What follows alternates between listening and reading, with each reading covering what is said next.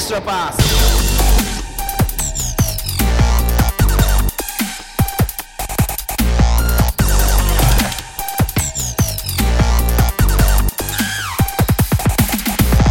皆さんこんにちはエクストラパスポッドキャストですズボンですシャイニングマジックシャイニングマジックどうも、慎太郎です。よろしくお願いします。音声はい配信では伝わらないけどさ、はいその振りまでマスターしてるんですね慎太郎さんああ、はい。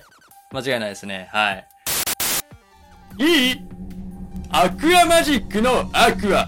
そして、スサノオの巫女とは、海を司る天つかみだって話。いいここに、一つの関係が見られるんだよね。いい1回目のシャイニングマジックトゥルトゥはピース2回目のシャイニングマジックトゥルトゥはパーだって話信じるか信じないかはあなた次第ですいやそれ、振りを振りを解説しただけでしょそれはあそうですねはいすいませんあの彼がちょっと言いたいって言ってたんではいはいそうなんですよえー、いやーまさかまさかだねまさかまさか慎ですね太郎さんがチアに興味を持つ日が来るとは、えーこんな日はえっ、と二度と来ないと僕は思ってましたよ勝手にはい。あの、僕、ちょうどそのアルバルク東京戦のどゲームはい1はいはいをライブ配信してたんですけど、うんあの、り、あの、来ていただいてる皆さんに、これは浮気に入りますかって普通に聞いちゃってましたからね、 僕ね。いや、浮気には入らないでしょ。そんの入らないですよね大丈夫です入らないです、はい入らないです。はい。えこれ、あれですね。だから、あの、はい毎週ね、ホームゲームに欠かさず、島根まで行くようになったら、それは浮気ですね。明ーらかに。確かに確かに、確かにね。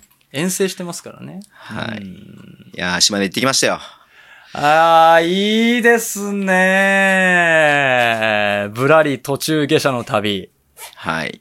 はい。もう、いろいろ大変だったけどね。あ、そうなんです雪か雪。が相まったりとかしまして。あー、確かに確かに。そのあたりの話を今日はみっちりね、聞きたいと思ってるんで。いや、もう、話すこといっぱいあるよ。本い当っに。ぱいありますよね、絶対ね。試合以外てかさちといょうことでね。でしょ、ちょっと待って、そもそもさ、なんか前乗りしてなかったっす。ちょだから、金曜日に大雪が降る言うたから、はい。僕、げ土曜日の、はい。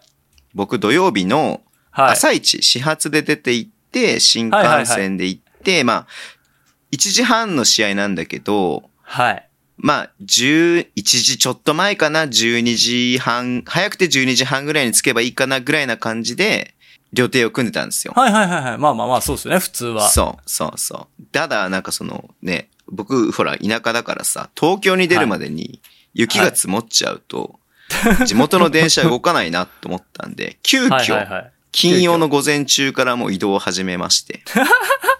新幹線も変更してね、ホテルも一泊多くね、あの、まあ、岡山だけどそれは岡山のホテルを取った新たに。いそやーだから結果的にまあ、その、土曜日さ、早めに着けたから、う。はいはいはい。まあ余裕はでき、向こうで余裕ができたんでよかったんだけどね。まあそうですね。うん。あの、あの、岡山行ってたやん。そうそうそうそう。ああれ何やったんすかあれ。じゃあ岡山から車で行ったの。ああ、そうなんですね。そう岡山か小田さらんこの、そう、小田さんっはいてはいは友い達が岡山にいるから、もともと岡山から小田さんに乗せてってもらう予定だったんだけど、ああ、はいはいはいはい。。そうそううそうそうそう。なんで岡山で一泊して、金曜の夜で一泊して、土曜日の朝から島根に向かったんですよ。2時なるほど間半ぐらいかな。高速で。うん。ああ、なるほどね。なんで小田さん、岡山降りてんねやろうと思ってましたわ。そう、僕飛行機嫌いだからさ、極力乗りたくないんで。ああ、えそうなんでしたっけそうそうそうそう。な、小田さんがね、いるからさ、小田さんと一緒に行こうと思ってたんで、まあそれが一番僕の中でベストルートだったんですよ。はあ、はあはあはあ、え、小田さん、小田さんと二人で、男二そう、人小旅田さんと二人で、そうそうそう、小田さんの、小田さん岡山に住んでるから、はいはいはい。小田さそうんカメラマンにして。いや、逆です、逆です。逆僕が小田さん、僕が小田さんを撮ってました、ずっと。逆とかあるうん。んあ、そうですね。土曜の朝に着きました。でも、うん試合ってまだまだだって、ね。そう、時間だかあるらじゃ、ないですか。小田さんが食べたいっつってる担々麺食べ行って、はいはいはいはいはで、普通に行きましたね。い。へー。もうまあちょっとえ早めに着いたよね。うん。ですよね。かい、だから、まあ、今回取材あそう、メディアだったからね、本当にはい。忙しかった。 あと、ですよね。結局自分で YouTube もやってるからさ、はいはいはいはもう会場から帰ってきて、いはい。はい。まあ、あの、文字起こしとかしたりとか、まあもちろんね、はいはいはいあの、僕さんとご飯食べ行ったりとかもしたんで、1日目は。あ、マジ、ちょっと待って、マジっすか、それ。そうだよ。あれ、ツイートしてましたそれ。ツイートしてたよ。あ、本し当たでよすか。ツイートした、見てツイなかーっトした。うん。ツーショットの写真をかアッもプした。うん。あえっと、え、島根のメディア席ってどんな感じ ?2 階、一番上の。えっとね、二つ用意されてて、普通に最初に案内されたのが、は一階のい。1階アウェー側のはエンドと、あ、はいはいはい。は要はベンチ向かいのあはあは間の角っこ。あ。ああ、わかるわかる。あ、角そっこれにだからか、川崎スタイルですかねそれ川崎スタイルなのかな川あれは崎確ってかエンドの後ろじゃなかった。あ、確かエンドの後ろか、あれは。うん。そうかじゃなくそてうか、エンドと、エンドとサイドのこう、ベンチ向かいがあるじゃん。選手が出てくるみたいな。そうそうそうそうそう、そんな感じの交わる角っこに、い見えないんだから長机が、見えますよ、4つ、段差なく並べてあんの。おーだから、ずっと立って見てた。ですよね。うん。 なかなか見えにくいですよね、それ。そう。。それとは別に、へー一応2階席の上にも用意されてますよっていう、はい用はいはい意してますよって言われたんで、はい。あまあ、そこでも見て、まあ、そっち行くとなんかいろんなこと気づいてよかったなと思ったんだけど。ううん。ん。なんか、記者席、2階席とか最上段のイメージありましたね。僕あ今、そうそうそうそう今まで行ったとこ、あの、川崎以外は全部最上段だったかなっていう感じ。そうだ。ね。うんうんうん。ですねうん基本的にそういうのが多いよね。うん。はい。後ろの方で、あの、広く見れる感じのとこだけど。そうそうそうそうそうそうそう。う。うん。でも、そこの席は、あれですよね、アクアマジックと一緒に見れ るから。ね。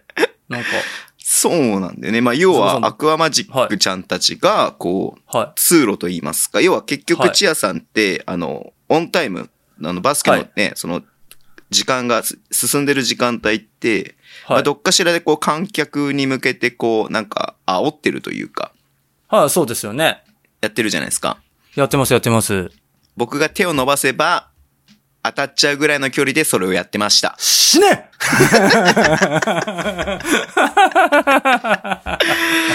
だからさ、ああ、さ そうっですきね暴動言画が送ったんだはいけど、僕の横にいるね、すさたまくんを撮ってたんですよ、動画で。そうですね。はそう。そう、僕はすさたまくんを撮ろうと思って撮ってたんですよ。あ、はあはあ、ええしたらまあ、聞きましょうか。うん。その映像に、もう、はい。アクアマジックの人が、ごめん、ちょっとはい僕誰かわかんなくて申し訳ないんだけど、うんスススッと僕の方に寄ってきて、うんこうなんか荷物を送ったんで、うあ、んこれを撮ってるとやばいなと思って止めました、すぐに。いや、め、絶対もう、だから、それは、うん犯の罪ですから、それは。 だから、だからねそうそうそう。んもう僕は、すさたまくんを撮るつもりでい撮っや言いてたの分、に、それ言い分は さ、なんか芸能人の前に子供走らすみたいなことやん、それ。あそこの走って、子供撮ってますけど、芸能人の人たち撮ってませんよ、やん、それ。違う違う違う違う。もう僕うんは、すさたまくんがこの距離で応援してるっていうのをやりたくて、はやっい。てたにもかかわらず、そう、はいね、あの、赤マジックが来ちゃったから、ちなみに、ひなたさんですよ、今の方。多分え本当に多分、ひなたさんじゃわない。かんない。全然、うもう申し訳ない。もう、3人ぐらい常にいるの。そうですね。そう。で、もう、絶対に視界に入るとこで、もう目の前で踊ってるんで、はい。もう見ないようにしてたよね、なん か。うん多分今の、多分あの映像、ひなたさんだと思うんで、うん。まあ、古生さん激動ですよね、多分ね。い や、小翔さん好きなの、古ひな生たささんが。ん激激動ですね。あ、はいそうなんだ。へーはい。正直。そはい。う。ごめん、ちょっとね、お曲はたくさん聴いてったの、Spotify で3曲配信されてる から、事そう前ですにね。そはのい曲が一緒にこうなんか、あ、あの曲歌ってるってやっぱ感動するじゃん。知らない曲歌われるよりも知ってるわかり曲ま歌すわれたわかりま方すわかが。生で聴けるんだったら、ちゃんと聴いていこうと思って3曲聴いてたんだけど、そのね、顔と名前まではね、一致するまでいかなかったな。あ、なるほど、なるほど、なるほど。うん、の割には一緒に応援してたっていうことなんですね。そう一日ねです。まあ、応援という、まあ僕はメディアなので応援はしてないですけれども、うんなるほど、なるほどね。そ横うでですね。ね、飛び跳ねて、キャッキャこれちょっと、やあっての、コンプラ引っかかること言っていいですかはい。もう飛び跳ねるたびに、すごくいい匂いがしてきました。死ね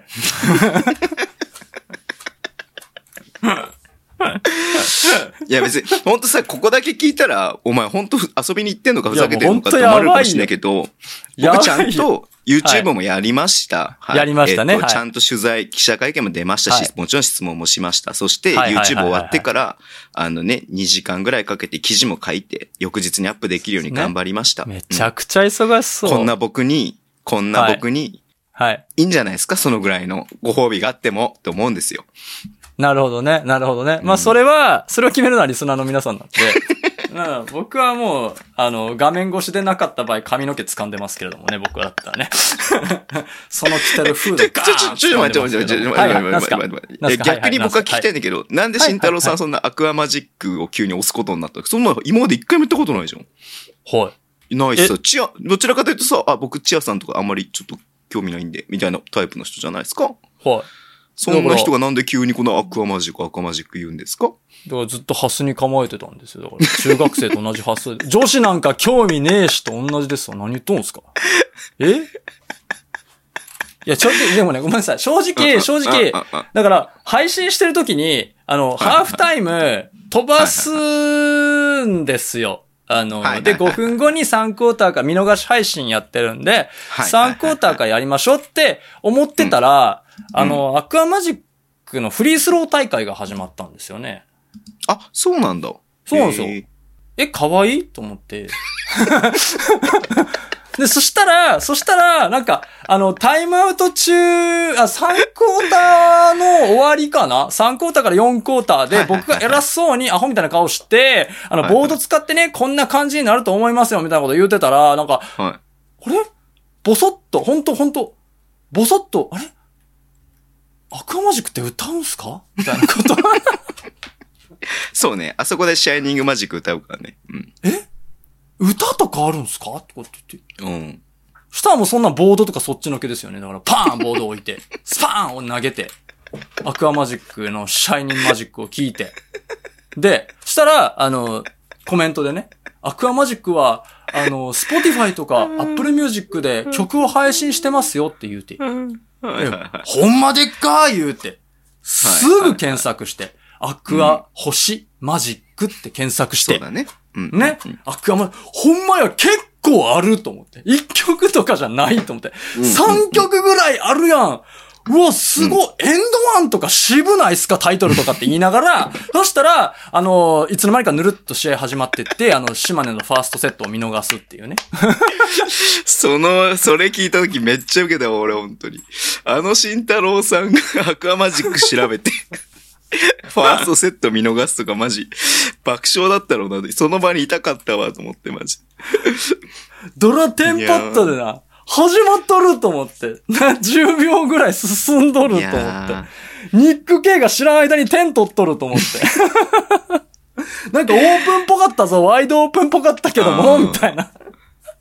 そうだよね。視聴者さんに時間合わせてもらってる手前ね。あんまりこうね、そうもそうう一回そう巻き戻してってのもできないもんね。できない慎太郎さんの配信はねできないでうん。そうなんですよ。リアルタイムなんで。いやー、面白かったわ。はいやー、よかったっすよい。。くり。楽しかったよっす。たあれ、うんなんか1日目が、なんかトラビス選手の記事 書いて、そうだね。てトはラったんでビすよスねが復帰して3試合目っていうのもあったりとか、まあ、1クォーター多分3対5とか、開始5分はいで3点しか、あの、島根が取れてないってそうそうそいうそううそう展そう開で出てきて、で、そうまっすぐにすぐ得点入れたわけじゃないけども、最後固め打ちみたいな感じで1クォーターで10連続得点かな。そうそうそうそうそうう、んスリーポイント決めてね。そうそうそう。で、2クォーターのね、ケツで、あの、ブザービーターというそか、残り4秒ブザービのね、綺麗なセットで決めてとか。まあ、本当に、そう。ねだし、まあ、かつその遡ると、昨シーズンの CS、えー、クォーターファイナルで3連続3で東京にとどめを刺したみたいな、そういう因縁もあったりとかするんで、安藤選手にね、こう、どけどけ言うてね。 あの、ウィングからさ、ハンドオフ系に来ようとしてたんですね、安藤選手 が。それはもう、え、こんでー、こんでー言うて、うんそのままバッカーン決めてましたからね。うんはいそう。まあそういうのもあったんで、まあ、えっ、と、トラビスさんを、まあ1日目は書きまして、はいはいはいはいはい。なんか一日目はなんか、えれ、ワーキャー言われたりしたんすかとりあえず。なんか何ワーキャー島って根の皆さんにワーキャー言われてなんか、いや僕見ましたよ、なんか、なんか、行列ってきててさ。行列のできるはい、ちょっとこ、ラーメン屋だったね。ちょっと、はい、あのーなんか広報さん使って、なん使かってない、使っ行てない列の整理させてたって使ってない、い使ってない、使ってなうい、噂をさ聞せてきない、まさしせてたなけい、どさ。せてない。いや、だから本当にね、これ、はい。僕のこと知ってる人ならさ、まるで理解していいただけるじゃないですか。そうですね。ズボンさんね、なかなかこう、外に出ない人が島根に来るなんて、こう、なかなかね、もう、次いつなるかわかんないっていうので、はい。はい。まあ、それはね、あのーまあ、見てくださってる方は、ね、はいはいはいはいはいこうありがたいことに写真撮ってくださいとか、サインしてくださいとか、お土産。サイン サイン、サイン結構しましたよ、サイン結構しマました。ジっすか、うんすげえ。で、ね、それで、なんだけど、でも僕のこと全く知らない人もいるわけじゃないですか。いや当たり前だそうけですど。よつうか、そっちの方が多いわけじゃないですか、やどう考えても。そっすよんでもやっぱ行列とかできちゃうとさ、やっぱこう、はいね、知らない人からするとさ、何やってんだ、邪魔くせえなとかさ、あいつ何やってんだってなるからさ、なりますね。そう、良くないなと思って、特にその記者席のあそこの角っこってね、それこそ関係者が通る出入り、ね、そうそうそうそうアクアマジックもそうだそうそうそうし、そうそれ以外のカメラマンさんだったりとかも出入りするとこだから、うんまあそそううよいうとこの通路を塞いじゃうし、他のお客さんの通路をちょっと塞いじゃうことになっちゃうから、うんだから結果的に広報さんが、あの、本当は入っちゃいけないエリアの方までちょっとずれてやってもらって大丈夫です、みたいな感じでそことなんか整理してくださって。なるほどね。そうそうちょっと一人にサインしちゃうとみんななっちゃうからっていうことでしょつまりそういう噂。そう、だからあの、行列ができなければいいんだけど、そうですね。だから一人でパッて来てお願いしますって言われたらパッて書いてパッて書いたりとか写真とか撮るんだけはいはいどはいはいはいはい、結局それやっちゃうと、これなんはいかすぐに4、5人の列ができちゃうわけですよ。なるほどありね。がありがたいことに。そう。そうすると、ちょっと本当に2日目は特にちょっと1日目はまあちょっとよく僕も分かってない部分があったから、はいはいはいはいはあい。の、自分の人気がね、よく分かってない部分があったかちらょ、ちょちょちょちょちょそういう、ねそういう、そういう意味じゃそんなそういう意味じゃ簡単くにて列ができてしまうなんて思ってもなかった。なるほどね。ええでええで。うん、違う違う言うたれ違言う。うたれ。このうん。じゃあ、め迷惑をかけちゃうっていうこともちょっとよくわかんなかった部分があったかあら、ーそうそうそう。でも2日目やっぱ昨日やっぱ迷惑かけちゃったなと思ったんで、ちょっとここで列になっちゃうと、あの、はい他のお客様に迷惑になっちゃったりとか、あの、しちゃうんで申し訳ないですけど、ちょっと別の機会でまた見かけたら声かけてもらえますかみたいな感じで、ちょっと列ができないように断ったりとかはしていた。なるほどね。なるほどな。なんか、要はだからその、ボディーガード的な人が剥がしてっていうことですいね、やいやいや、だかそらんねな、そんなんじゃなうい。全然普通にプラプラしてましたから。うん あ、本当ですか。でもなんかいいとこ見つけて、なんかちょっと、あの、エンド席の裏側が結構人が、ガチャガチャとかあるあたりが意外と人がいなくて、あガチャガチャとかあるんですかあ、ごちゃごちあゃ、ごあちゃごちゃなんじゃあの物販ん。あ、そうそう、物販とかのあー近くそうにか神社があるの、あそこ。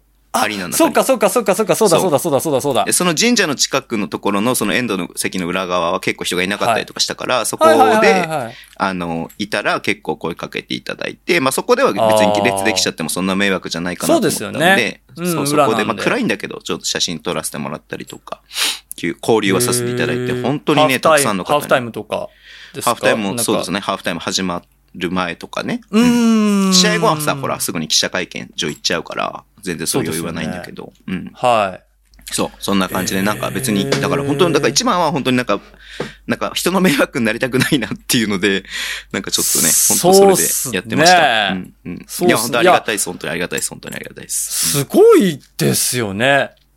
あのうー、ん。ありがたいですよね。なんかこ、そうこれとか、う。うん。もちろんズボンのバスケがメインだと思うんですけどう、ん。もしかしたらね、なんかこういう別のね、この、ポッドキャストとかも聞いていただいてるかもしれないかなと思うと、ああ、気が引きえっ、締とまでするね、思いです。いろんなはい方にやっぱ YouTube いつも見てます。あー見てますっはいて言っていただいたんですけど、うん。一、うん人にもポッドキャスト聞いてるとは言われなかっうるせえうるせえわ。た。誰一人ポッドキャストエクパ聞いてますっていう人は一人もいなかったですね。綺麗にい言なかわっいたでです。ええねん、そんなん。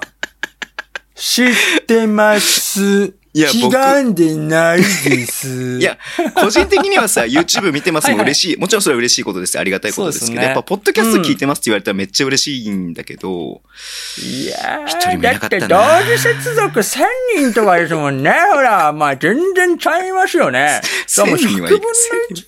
あれ1000人はいかない。 1000人1000人はぐらいいいかない。 1。今日だって、え、今日だってなんか、800人ぐらい行ってませんでしたマックスなんか。ね 今日は700人ぐらい行ってませんでした700人ぐらい。いですね。うんそうですよね。同時接続ですもんね。うんうんうん。うんうん。それは48都道府県であったらさ、それはね、ね。いや数十になるわけじゃないですか。でも別に、あの、代々木第一行ってもこうはならないし、群馬行ってもこうはならないんで、はいいやでやもっそぱれ島根の多分方そうだと思がう、すっごく盛り上がってるっていうのはあって、まあ沖縄はやっぱね、あるちとょ思っうと同じような感じだったけど、やああ、そうっすよね。ううんん。っぱ島根の方今本当盛り上がってるんで、 それはねえ。本当になんかこう、チームとしてもね、やっぱもうあた当たり前に強いからさ、うんうんうんうんうん。これは本当にすごいことだなと思ったし、はい。会場ね、慎太郎さん本当行ってほしい。い行ってほしいい。うん、行きたい。へあのね、うん味わったことない感じだわ、あれは。え。宇都宮とかさ、秋田とかさ、やっぱ応援がすごいところってたくさんあるけど、ありますありますなん。かね、その、もちろん、皆さん熱心ですよ、熱心ですけど、はい。全員が全員熱心なんですよ、応援あに。あ、なるほどね。で、メガホンをね、まあ、これあの、ちょっと取締役の方とも話させてもらったりとかして、ありがたいことに、はいはないはんいはいか、ズボンのバスケ見ていただいてるみたいで、おおすごい。そうそうそうそう、それこそあの、すごバいンダイナムコの、その、が買収しはたあそ仕ういうこ掛とですけ、よね仕掛け人の人みたいな人。そうですよね。そう見ていただいてるみたいで、あんなクソみたいな YouTube をね。それでい、 や、なんかちょっと話して、やっぱメガホンの音がすっごいんだよね、本当に。おで、ー結局コロナ禍はいはいはいで、その声が出せないっていうことをある種逆手にとって、まあ、結それは結果論なんだと思うんだけども、はいはいはいはいこのメガはいはいはホンを全員が全員持っていて、全員で叩くっていう文化ができたから、これ本当になんかすごく良かったっていう話をちょっと聞いて、いや、っていうそぐらいれ強い。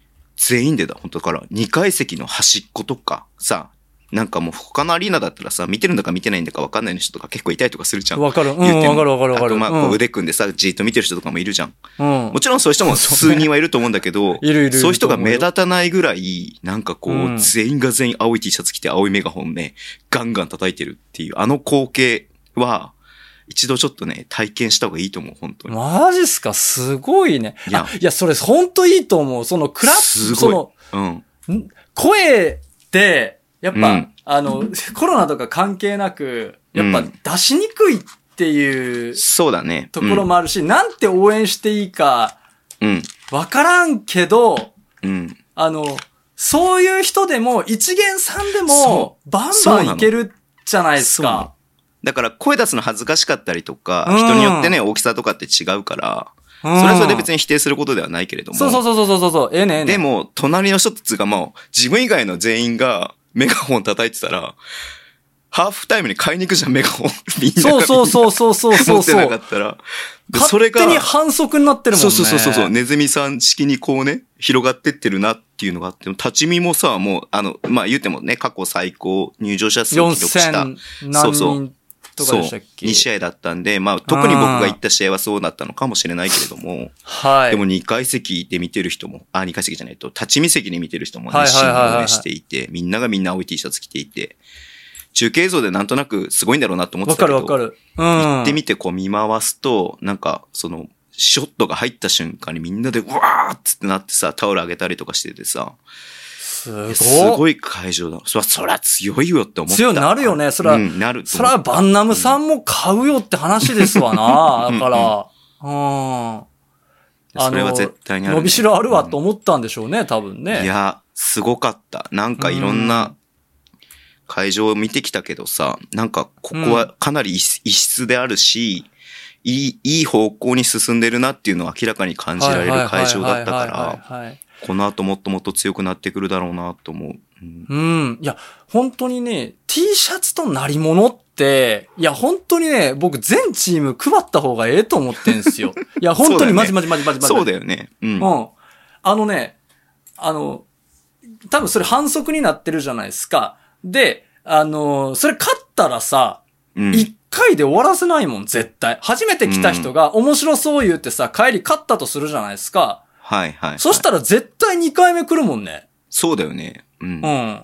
1回でメガホン買って終わる人なんて絶対、うん 多分1割もないと思うのよ。メガホン買った人たちの中で。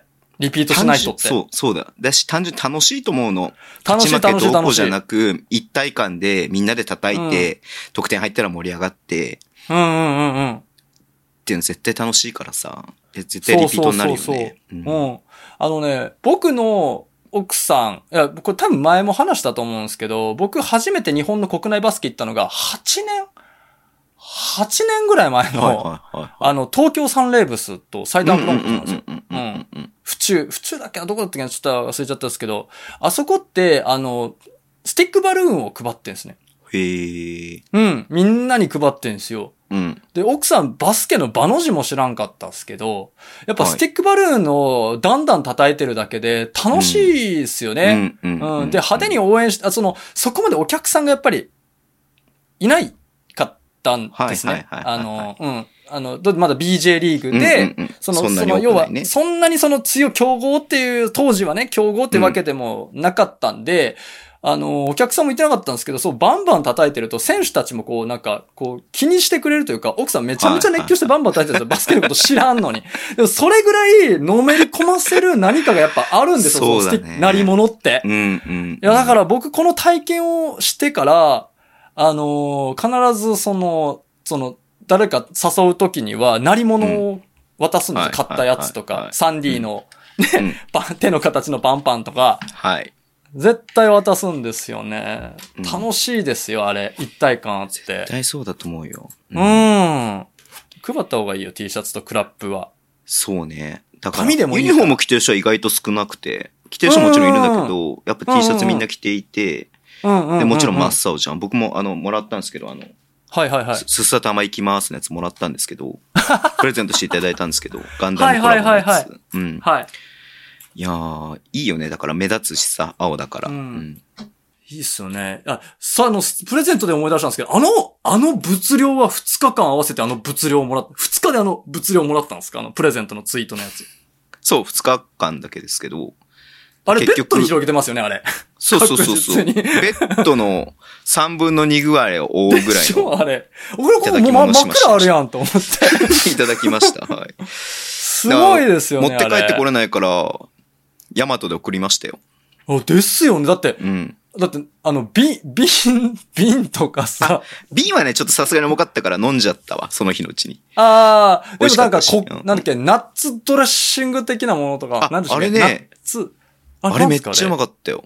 おえー、あれ絶対あれうまそうやなと思ったんですよ、なんかあねれ。あれ、そうご当地なのかなで、あの、なんか、んな、なんか、金賞、2021年のなんか金賞みたいな感じの、なんかその、ドレッシング部門金賞みたいな、日本一を取ったドレッシング、ほうほうほう鳥取ほうのドレッシングなのかなちょっとごめん、ちょっと手元にないからわかんないけど、えで、ー燻製の、あれで、ドレッシングが燻製の風味がするってさ、想像つかないじゃん。つかない。すっごいうまかっどたういうこ。な今日も、あの、なんだっけ、緑のやつ、ブロッコリーか。ブロッコリーにとはいつはけいはていくるんだけど、。 ブロッコリー出てけへんかったね、今。 ブロッコリーにまあ、ええけど。ブロッコリーって知ってまえすブロッコリーってのがあえるけんどで全然すよ。ブロッコリー存じ上げてます。あの、パパイヤ好きみたいなやつですよね。ああの、しまはいうん。はい。そうそうそう、パパイヤみたいなやつ。うん。 はいつけてくる。めっちゃうまかった、あれ。そう。ええいいなぁ。いや、すごいこれ、今ちょっとツイート拝見させていただいてますけど、気になるものがね、あれ、ほぼほぼご当地品ですよね。そうですね多分島根か鳥取のものですね、大抵、大抵が。いや、いいなあこれ。そうででですよ慎太郎さんはい。はい。前も一度、はい。慎太郎さんから話を振られました。はい。スサノオガンダム、はい。いただいちゃいました。あの、さ、聞い、僕僕の話聞いてました僕、うん僕は、いいねで買うよって言ってたやつじゃないですか。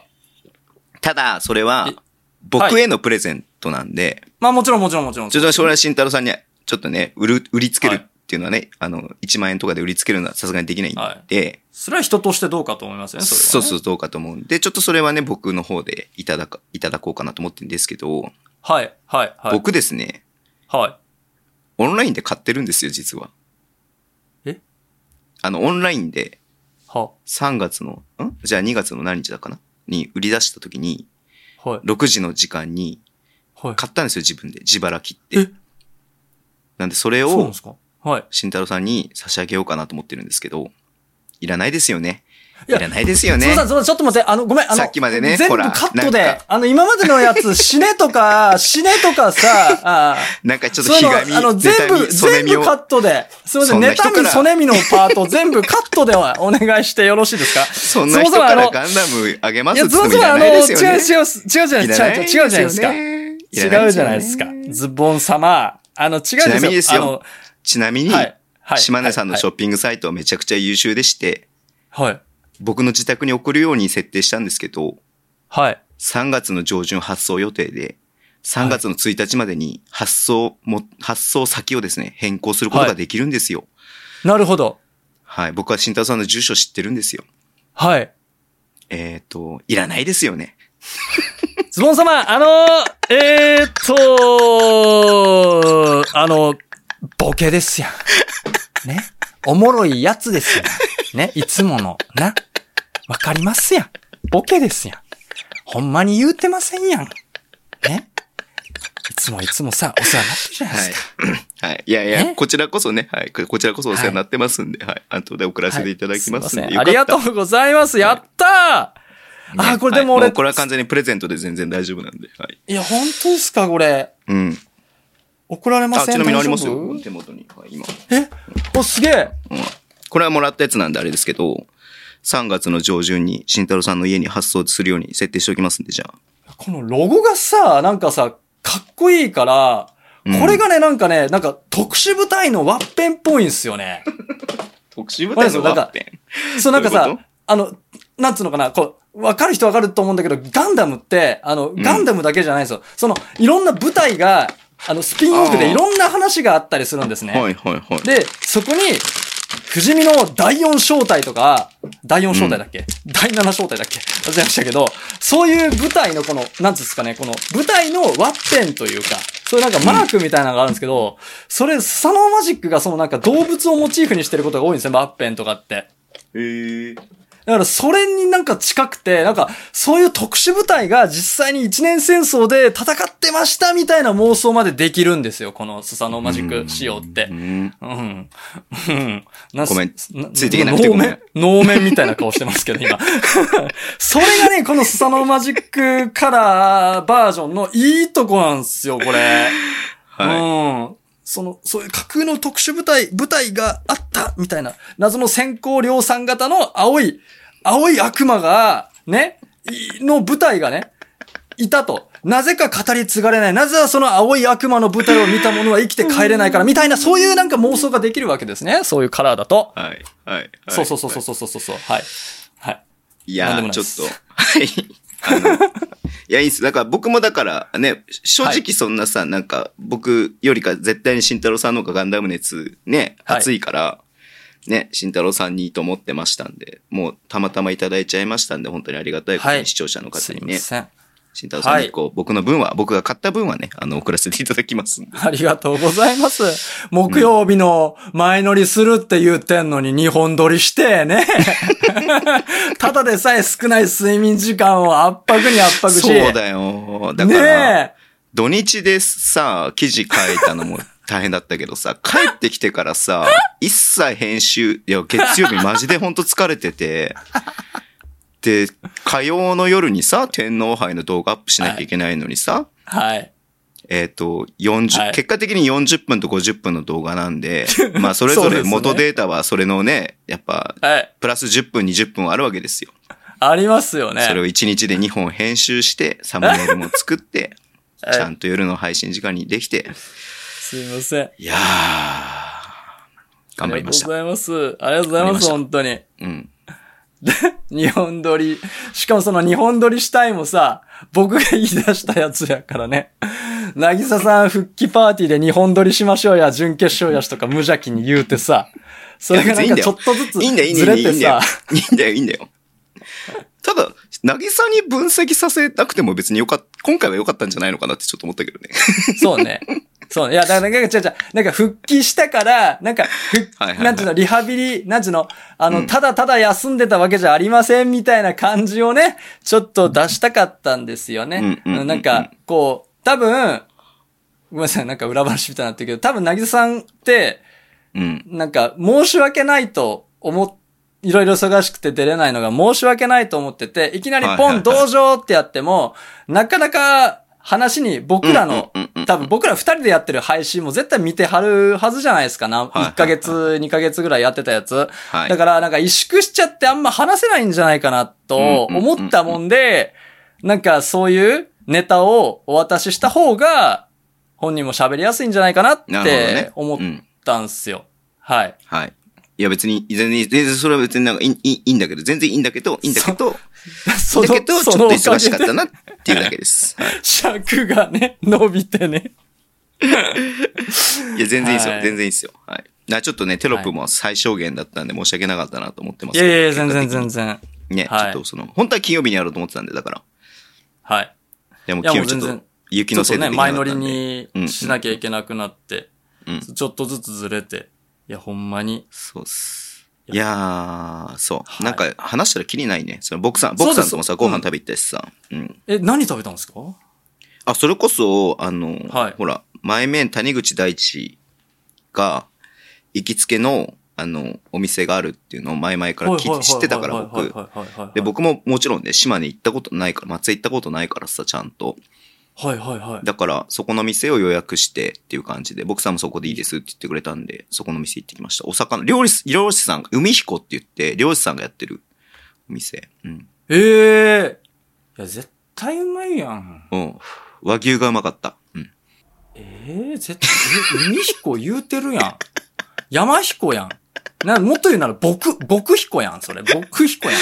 いや、僕さんもめちゃくちゃ面白かったね、やっぱり。あ の、もちろんね、あの、解説聞いて、ね、その引き出しの多さというかさ、やっぱ話のうまさっていうのはもちろん、そんな重々承知の上ですけど、それこそ小田ん。さんがね、岡山ずっと昔から僕さんと二つ違いかなとかで、僕さんが高校生の頃から小田さんは知ってるみたいな感じだから、あ、小田さんとそう三か人三人で行ったんだけど、三人で行っそうたんだかけど。そうか。そう。だから岡山のその後ローカルの昔のその、あの代はどうだこうだみたいな話をいろいろしてて、めっちゃ盛り上がって面白かった。うんいや、そらそうよだって、僕さんって、プロプレイヤーやからね。そうそうそう元ねそうそうそうそう。うん元プロプレイヤー、岡山出身のプロプレイヤーですから、そら積もる、積もる。多分、小田さん的には積もる話も多 分そうそうそうそう。あったでしょうね。うんうんうん。いやめっちゃ面白い。小田さんのおかげで面白かったよめちゃくちゃ。うん。ええそれは小田さん超ファインプレーじゃないですか。あ、そうそうそう。ね。 だそう、岡山でもなんか、エビ飯って知ってるえ、知らないです、知らないです。何ですかエビ飯っってて、。小田さんが連れてくとエビ飯っていうのがあって、な、なんていうのかな、あれは。なんか、あの、黒いチャーハンみたいな感じでエビが入ってんだけど、はいはいはいはいはいはいデはい。ミグラスソースなのかな何なのかわかんないけど、で、炒めたっ て、うんはいはいはいはいはい。そういうのも初めて食べたし、へえ、面白そう。美味しそう、美味しそう。松江はなんだあの、その後なんか結構いろんなさ、人が、それこそ視聴者さんが、こう、なんかおすすめのお店ですみたいなのをさ、なんか10件ぐらいバーって送ってくださってさ、うわー、すげえ。熱い。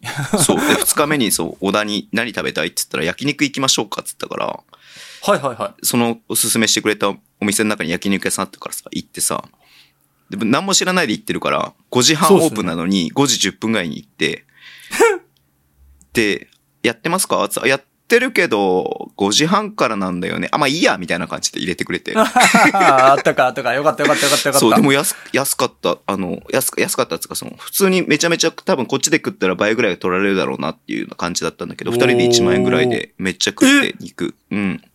東京だったら2万ぐらい払ってるのおかしくないなっていやー、すごい。そうそうそうそう。い美いっ味しかすねったし。うん飲んで食べてそうそう。まあ、小田さんほら飲まないんだけど、僕は。そうですねあまあ、ちょっとだけの一口二口、一一杯くらい飲んでっていう感じだけどね。はいはいはいはいはいはい。記事も書かなきゃだからいいですうんそんなねいや、そりゃそうですよね。飲酒して記事書くとね、飲酒記事だって言われちゃうからあれだけどさ。飲酒記事だって言われちゃう。飲酒記事は、ちょっとさすがにね、ブレブレになっちゃいますから。はい。で飲酒エクパはええんですかね今グビッといきましたけれども、全然。はい。逆え逆に、慎太郎さんもいつも飲んでるでしょ。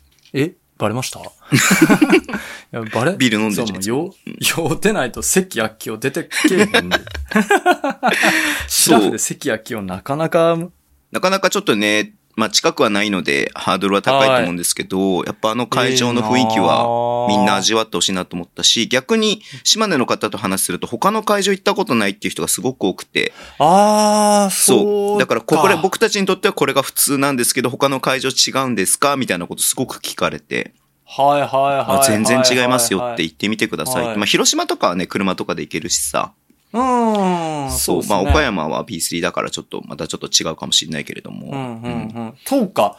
そうか。そう言われてみると、中国、四国で、ね、うん島根からスラッと行ける地域、確かに広島そうだね。広島が一番いいかもしんないか、ね。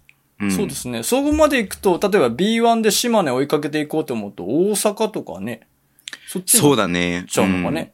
ううんんちょっと。ね、うん。そうですね。ちょっと遠いですね、そしたらね。そうそうそうそう。だからなんかすごくへーやっぱり、あそこは一度、なんかね、まあ本当にボクさんの金、ね、それこそ慎太郎さんがボクさんとね、昔からあれで、はい。っていうね、その、あれよもくしつていなたがだいてりもるんであったりとか、そうそうそう。はいだからね、行きたいなとはずっと思ってたんだけど、まあちょっとやっと行けたなっていうのがあって、うん。すごくいいい経験になりました ね。い。いやいや、素晴らしい。いいなぁ。いいですね、なんか。いや、まあ別にそういうのやってもらいたいわけでは僕全然ないんですよ、うんうん本当に。だからその、うんうん何か物をね、いただきにたいとか、いや、僕もねそうだよ。僕そも うそうそう、だかだら。よ。いや、じゃじゃじゃ分かってる分かってる分かってます分かってます分かってます。ただ、それは仕事として言ってますしね。そうそうそうそう僕はただもう本当に、普通に多分観光として、んうんうん行くことになったとして、だから美味しいもん食べて、うんスサノーマジック見て、うんで、いなんですけど、それだけね、あの、いつも見ていただいてる方も熱くね、応援していただいてるっていうのは非常にすあごいりながたいなうっんて思います。はい。出雲そばも美味しかったし、あの、あー割りごそば食。べたい。うん。割りごそばっていうなんかこう、割りごそば。段になってるやつ。うんうんうんうんうんうんうんうんうんうん。私松江城がホテテルから歩いて行ける距離にあって、ル。えでえー。おすすめされたその割りごそばのお店も歩いて18分ぐらいだったから、はいはいはいはいはいはい、まはあい。ちょっと歩くにはハードル高かったんだけど、いやいやいやいや松江城そうですねを通っていけるみたいな感じだったから、はいはいはいはい、はい。松江城身がてら歩いて行ってきて、小田と二人で。ああ、写真上がってましたね、松江城、ね。あ、そうそうそう。松江城もすごい、なんか思った以上に、なんかごめんね、失礼だけどさ、はい。あの、まあ、大きくはない、めちゃくちゃ大きいわけじゃないけど、でもすごく、はいはいはいはいあはいはいの、なんだろう、趣のある感じで、うんうんうんうん。うんいいですよね。。すごいしっかりしたたお城だったし、その、うん。なんつうの、あの、石垣とかも全部現存されてる感じだったから、ああ、なるほど。そう、そこに行くまでもなんかすごく雰囲気も良かったし、うん。うんうんうんうんうんうんうん。いや、いいっすね。だって、ね、まあもちろん国宝であ、すし。そうなの国宝なんだそうですよ。そうですよ。ええあのー天守、天守閣が、あのー確かな、なんだっけな、国内で唯一現存する形だ、なんですよ、確かへえ。松江城って。うん。そうなんだ。そうなんですよ。うん。すごいんですよ。はい。あのね、由緒正しいというか、う。うんん。非常にね、あの、いいお城なんですよへえ。この天守すごいよ閣か、天守、国宝の天守閣。うん。思ってるね、素晴らしいお城ですよ、本当に。うん。あと、宍道湖っつってね、湖が目の前にあって、ああー、はいはいはいはいはいはいはい。そこもなんかさ、さんはい30分、40分ぐらいか、45分ぐらいか散歩して。うんうんだからなんか、ここ1年で一番歩いたね、その日が。うん。そうっすよね。だって、 45分だって散行歩って帰し。っててで、そうそうそうそうそう。1時 間半ぐらい歩いてたから結局。そうですよね一万とだ二時トータル2時間ぐらい歩いた上にね、バスケも見に行ってってさ、会場内フラフラしてるからさ。ふらふらして。いやー、満喫しましたね。でもそれって、ザ観光じゃないですか。いや、でも、結局気持ち的には仕事だったよね。やっぱり。あ、まあまあまあまあまあ、もちろんそうっすよね。うん。んはい。いや、それはといまあうことで観光なわけないんですけど。じゃそっうて、あれ、いや、終わった後あれ記事書くの大変だな。僕さんもようご飯とか行ってくれましたね、本当にね。絶対疲れてるはずでしょ。ね。そう。いや、でもね、せっかくね。そうですってね。いうのがあっもちたろんもちろん、ご好好意意で。。ね、あそうのーやっぱ大きかったね。ね。185、い6。やうん、うん。うん。大きかった。うん。そうっすよね。うんそうっすよね。なんか、ち、なんでしょうね。え画面でしか見たことないからね。うん。そうそうそうそうびっくりしますよね。そう、なんか、あのー、君和さんとかも、めっちゃでかいんですよね。 190ぐらいのびっくりするぐらいで金かい。そ額うそだうね。びっくりするぐらいで190かいですよ。 本当に。あ慎太郎さんおなも大んかきいじゃん。180ぐらいでしょ。僕も180あるんですけど、うん。うわ、なんか、あ、そうかってなるんですよ。だから。なんか、あ、慎太郎さん、一つだけいいことしてあげます。はい、はい、はい。アクアマジックはみんなちっちゃかったです。死ねい、や、ちっちゃくて細くてさ。 い。やー、そうよ。いやー。しまったすごかダったボディしてますよね。いいや、すごかっ。た。うん。ちょっと斜めになったら腹筋の線パカーンいきますからね。そうそうそう衣装、衣装もさ、その腹筋がね、とかお腹が周りが出てる衣装もあるから、はその時はちょっとみ、本当顔を右に向けられなかったもん、本当に。で真い。横にいるから。そうですよねうん。わ、かります、わかります。うんやり場に困りますよね、本当にね。もう、本当だから、普通にバスケの試合見てましたよ、ちゃんと。よかった、よかった。逆にね、逆に。逆に、逆に。うん一日二日同じ席、いや、席って二つどこから見てもいいみたいな感じだったんですかあ、どっち行ってあ、結局、その、いやまはあ、い慎太郎さんメディアだからよくわかると思う。メディアで行ったことはわかると思うんだけど、荷物だけ置いて写真を撮ってる。ただ、新聞社さんとか、はそういうのってあるあ結るあ局、る記事も書いて写真も撮るっていうのが仕事だから、そう荷ですね。物だけ置いて写真撮るってる人が多いから、結局そこで見てたのって僕と獅丸さんだけだったんだよね。ああ、えー、で、2階のメディア席は誰もいなかった、ゼロだったの、人が。はあ。で、僕やっぱちょっといろいろ、まあそのね、アクアマジックの隣で見るって貴重な経験も、まあ十分させてもらったんで、そうですねゲームなんで2の後半は、うんうんうんうん。えっと、3クォーターと4クォーターの間のシャイニングマジックを正面から見ようと思って上に移動しました。うん。うるせえな、なんか。いろいろさっきからなんかい。や、それは、 それは嘘だけど、それは嘘だけど、で冗もや談っですねぱわかる上わかるに行くわかるうと、んその、やっぱお客さんの中で見たいなっていう感覚感覚があったかはら、いはいはいはい、はやい。っぱす全然やっぱその、見てる感じが違ったんで、い移動して本当良かったなと思って、うんうんうんうんうんああの席にいる人はああいう風になんかこう応援してるんだなとか、あ、うんなんかカメラ女子とかはここにいるんだなとか、うん。で、真正面にやっぱりそのさ、2階席とかが全部見えるから、あの、そうですね。だし、2階席から見てもそんな遠くないの。ね、なんか画像見たらそうでしたね、写真見たら。そう、遠くないから、あの、なんかそんなにだから、なんだろう、どこで見てもいい会場なんだなっていうのをすごく感じたりとか。うん。そしれっだかからりこう一体傾感斜もあったんでね。。そうそうそうそうんそう、一体感があるんだなっていうのやっぱ感じたから、上上行ってよかったなと思った。うん。いやー、いいですね。うんなんか上って見るとやっぱ違いますよね、やっぱりおねう、全然ね。うん。わかります、わかります。んそっか、そっか、そっか、そっか。へー。はい。すいません、ちょっといいっすね僕いがや遊いや全然全然びに行っていたという話です。はい。はい。お便り行くうん。お便り行きましじゃょあうおか。便りがね、あの、二ついただいてますんで。はい。えー、っと、古書さんからいただきました。はいはいはい。ズボンさん、アクアマジックを調べていたらセットを見逃した慎太郎先生、こんばんいや、は。もう、何も言われへん。はい。さて、セミファイナル、あ、天皇杯だね。さて、天皇は杯セミファイナルの河村選手を見ていたら、河村ドンチッチ勇気よりも、河村ステフ勇気なのでは、と思い始めてきましたう。ん、うん。そんな河村選手は B リーグバレンタインで1位となりましたが、お二人はバレンタインの思い出ありますかなければバレンタインのミステリーをお願いします。バレンタインのミステリー あーバレンタイン、まずは、何ですか、ステフ、ステフはいはいはい川村の話をすればいいわけですよね。いや、てかそもそものあの森井選手が普通に出てきてる時ってコーナーにいるんでね。うんううんん。それが多分、あの、うんはい。あ、普いい通よ。は例えば、アウダ選手とのハンドオフとかっていう形になってたんですけど、今日はねやっぱりね、ショットの調子とかも多分良かったんだろうなっていうところがあったんで、あの、スタッガスクリーンからの普通そうだにねシューターセットが多かったのかなっていうふうに思いますそうねね。結局、森井選手がエントリーでボール運んでって、うんうんうんうん。で、河村くんが。がスターカードでこうなんか2枚スクリーンもらって、で、ボうんール持って、そっからピックが始まるみたいな感じが多かったよそうねそうそうそうそう。で、チェイスしてとかね、そこから例えば2枚目のスクリーンにラムかけて、スクリーンかけてラムピックに持ち込んだりとかっていうのが全然、ね、あの、ちょびずれでパス、ちょびずれさせればいいいいのでね、河村選手に関していれば。うんうんまうあん結局その一歩、そのちょびずれが一歩が大きくね、変わってくるからね。そうそうそうそうそうそうそうそう初そう。速がねそうそううんそうそうそうそう。その瞬間でもう抜き去ってる可能性あるからね。はいはいはそい、したらもう2対1そうなんのですシチュエーション作れちゃったりとかするから。よ。はい。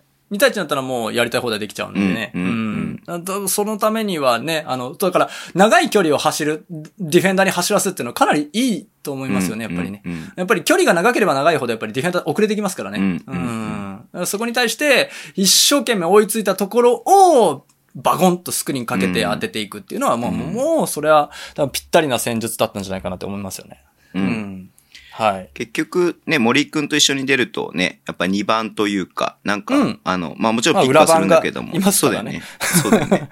供給してもらえるからさ。うん。そうそうそうそうそうそうそうそう。そういった意味ではなんか、こうなんか幅は広がるよね、あのラインナップってね。うん。うん、いや、負担軽いと思いますよ。あの、セそうッねトとか森井選手、うん。裏番が、浜の裏番森井選手が考えてくれたりとか、するじゃないですか。つうんやっぱうん、ガードって攻めるときに次のセットも考えないかんし、誰で行くかとかも考えないかん、ボール運びしながら考えないかんっていうのは結構負担になったり、やっぱりうん。しちゃうんで、あのコンボガード確かは、本当にね、河村選手の、まあ、出てて、休めてはないんだけど、うんあの、頭のブレイクタイムにうんなるんじゃいないかなと思いまだすよね。得点に集中。中できるっていうのはあるよそね、うそうそうそうそうそうそうそう間違いなくねそうそうそう、脳みそのブレイクタイムになっていいんじゃないかなって僕は思います、本当に。うん。いや、いいね。楽しみだな。まあ、結局ちょっと負けてはしまったものの、この後はいレギュラーシーズンどれだけできるかなっていうのも、まだまだ楽しみだし、ね、楽しみっ来す季ね以降もどうなっていくのかな、どう彼が成長していくのかなっていうのはすごく、うーん。いい時代に生きてるな、僕たちって思うよね、本当に。いや、本当本当本当何かが変わる時代に来てるかもしれないと思いました。うんそうだねリアルタイムで見れた。うんこの、今ね、あの、僕なんか八村選手とかも天皇杯で見たりとかしてるんで、そのリアルタイムでそあの、ーすごい選手たちを見れてる、はいあの、つうん茨つくサイバーダインつくばロボッツと戦った時の 試合とあかね。そんなんあったんだ。知らは、ないかあった。の、へ明ー。星、明星高校で。明星の時に、うんあ、そうなんだそうそうそうそうそうへあったんですーようん。だからそうだ、本当いい時代に生きてるなって本当思いましたね。うんあ、ちなみになんですけども、あのー私事大変恐縮なんですけども、あのーこれでですね、私11連続的中ということ で。はい。あのーうん。去年、20、2021年のしチャンピオンシップから数えて、準決は勝、いはい準はい決勝、決勝、はいは準い決勝、準決勝、決勝、準決勝、準決勝、決勝、準決勝、準決勝ということで、私、11連勝中ということで、まあ別に天狗になるわけじゃないんですけど、なんか自分がもう怖いなってちょっと思ってます。 天狗の発言でそれ。僕がもう、もう怖いなって自分が、もうああね、なんかそんな感じになってきてるなと思いました。世の中で一番怖いものは己の才能だっていうやつですね。うんそうそう、ん己の、己の分析力だというところです かえ、ね。ちなみやっにぱり、ね現状、うんはいで言うと、千葉、はいはい琉球はどっちなの慎太郎さんのその。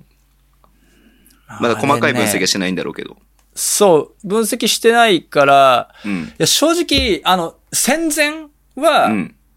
あのー千葉かなって思ったんです。アウェイとかもあったり、はいはいはいアウェイじゃない、アウェイっていうか、どっちもアウェイだから、うんうんそうなってくると、千葉かなって思ってたんですけど、うん。今日のあの、横浜相手にオフェンスリバウンド44%取ってたでしょ取ってた。うん。あれ見ちゃうとさ、うん。そのビッグロー選手に1枚外国籍を割くじゃはいなはいいではすか。いはい。でもそれで耐えきれるんかなって思ったりする。玉代が入ってくるかもしんないよ。ああ、まあまあまあ、確かに X 確フかァにクタ確ーかに確かに。うん X ファクターが入ってくるかもわかんないですけど、ただ天皇杯の決勝で X ファクターですかっていう話はちょっとあったりはするじゃないですか、正直。でも、まあ、3週間ちょっとあった上で、まあまあまあまあまあまあまあ、確かそに。の間、リーグ戦ないから、ああ、みっちりいけるわけだ。そう、だから、いやいや、みっちりもそうだし、隠し玉として、隠しあーなるほどなるほど玉、なるほど玉代が出てくるかもしんない。だからそのああ、隠し玉よが出てくると。そうそうそう。エントリーできるかどうかわかんないけどね。はいはい。その、うんまあ当然練習もね、しっかり期間取れる上に。そうそうそう、練習も取れた上で、あその。う出さなくて済むから、そう、見せられな、見せないから、結局、はいスカウティングをできないっていう状そ況うでで、すね。出てきた選手って怖くないっていうふうに思うから。怖。い。うん。バリ怖い、それ。怖いっしょ。で、バ田リ前さん怖言うい。てもフィリピンのエースだからね。そうですよねラ。ベナ兄弟、ボビーがいたとして、はいあラモスがいたとしても、彼がエースだからね、玉代さん。 そうですよね。エースですからね。そうそうそうそう。偉い選手。偉い選手ぶち込んでくるからね。もう合流してるらしいんで。うん。あー、いや。いや、これね。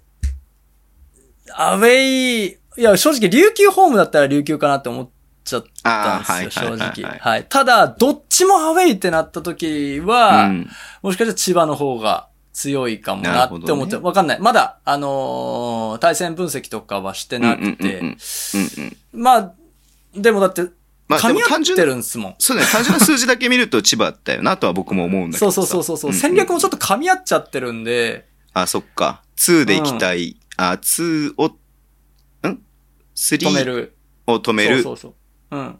インサイドを止めだからる琉球。あ、うん違う、3止めるよね、でもね。そうそう、琉球は3ね止。める、3止めるんですよ。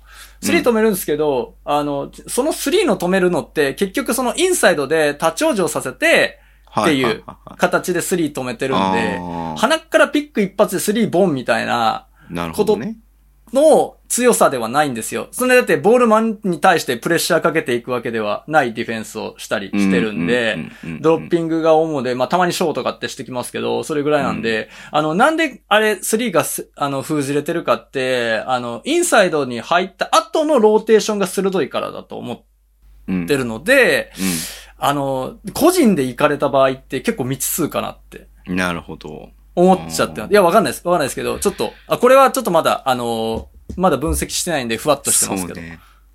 ん。ちょっと、難しいね、これは本当に。難しい。うん。芝ってね、予想むずいんすよ。あの、こ個人の力っていう個人のとこ力ろがあ今る日かもら。クリス・スミスがさ、ギュインギュイン言わせてさ、そうそう、言わ、こんなん誰が止められんだよと思って。言わしてましたねギュインギュイン言わせて。はい。面白いね、バスケ。だからこそ面白いなって思うし。だそうそうそうそう結局、レギュラーシーズンないから、ここまでのスタッツで分析しなきゃいけないっていうのもあるし、そう慎太郎さん、ちょっと今回の予想難しいんじゃないのかなって僕は勝手に思ってます。うん歌詞、僕11日、12日までのスタッツ、一応今、集計し終わったんですけど、うん。直近までは。うんちょっと、ね、一応3月の8日にあるけどね、そこはちょっとわかんないね。わかんないですね。うん。だかだら、ってま間た空いちゃった後だかそうら宇。都宮と千葉だしね、またね、千葉は。そ8日が。うん。いや、ちょっと注目しましょう。またちょっと、注目しダイナましょう取りたいまね、たこれはね。う。うん、ダイナー取りたい、これ。れは。ううんん。うん。はい。もう一つじゃあお便りいただいてるんでいいですか、はい、お願いします。はエいク。ストラネーム、ヤギめいめいさんからいただきました。いスポンさん、慎太郎さん、こんばんは。こんばんは。